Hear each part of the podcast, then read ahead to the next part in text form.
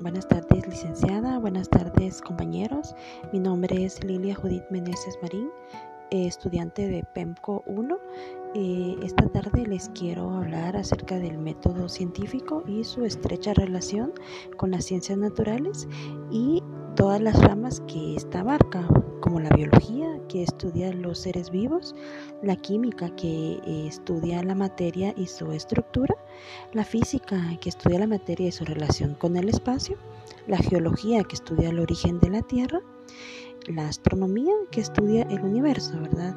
Estas son las ramas de, las ciencias naturales y a lo largo de la historia de los años eh, ha venido estando estrechamente relacionada con lo que es el método científico y específicamente pues el método científico es nada más y nada menos que una metodología que se sigue, ¿verdad? De manera ordenada, eh, de paso a paso, para poder obtener un nuevo conocimiento o un nuevo resultado acerca de algún planteamiento que se nos haga, ¿verdad? O que eh, nosotros querramos investigar. Eh, pues como les decía, a lo largo de la historia ha estado estrechamente ligado el método científico con las ciencias naturales.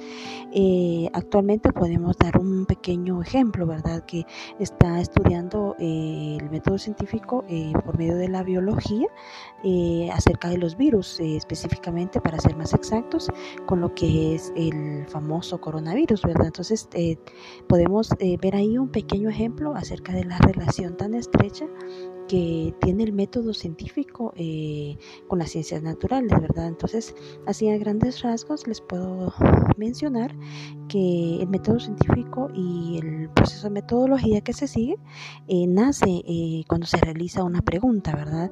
luego se realiza una investigación más a fondo acerca de esta pregunta, se plantea la hipótesis o las hipótesis necesarias que se necesiten comprobar lo regular se utiliza el método de experimento, ¿verdad? Eh, para poder eh, averiguar acerca de lo que estemos investigando.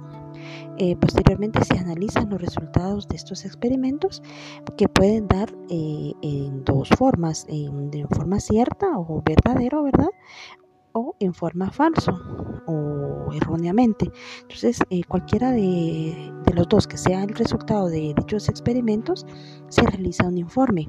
Pero, a diferencia de que si es el resultado del experimento resultaría falso, se hace eh, un intervalo y eh, se vuelve a reubicar en un nuevo planteamiento, una nueva hipótesis. Para poder obtener un resultado diferente.